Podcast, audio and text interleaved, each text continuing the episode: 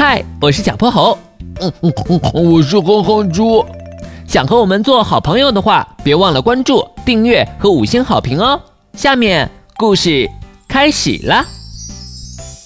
小泼猴妙趣百科电台，老树的新衣裳。冬日的傍晚，小泼猴和哼哼猪一起走在放学的路上。太阳退回了地平线内，尽管他们已经把自己裹得严严实实，还是抵挡不住越来越浓的寒意。好冷啊，好冷啊！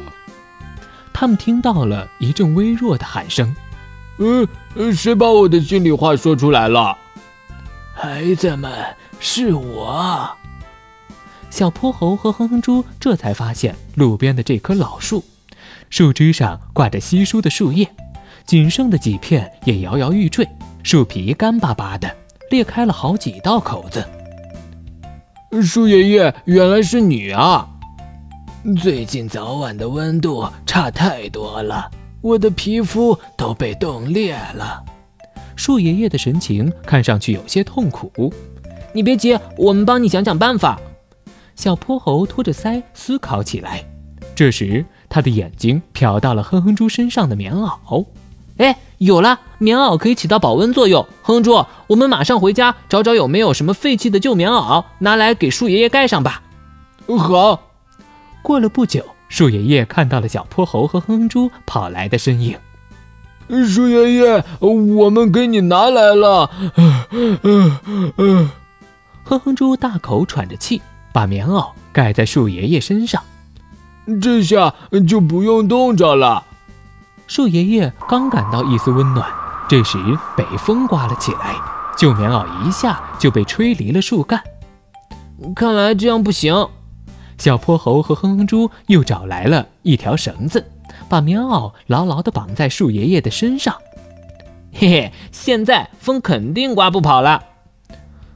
孩子们，谢谢你们！哼哼猪挥挥手，没事没事，小事一桩。他们放心的。回了家，第二天上午正是下课的时间，窗外下起了淅淅沥沥的雨。哼猪，糟了，我们忽略了一个问题，这雨把棉袄淋湿后，树爷爷穿着不是更冷了吗？对啊，我们放学后得赶紧去看看。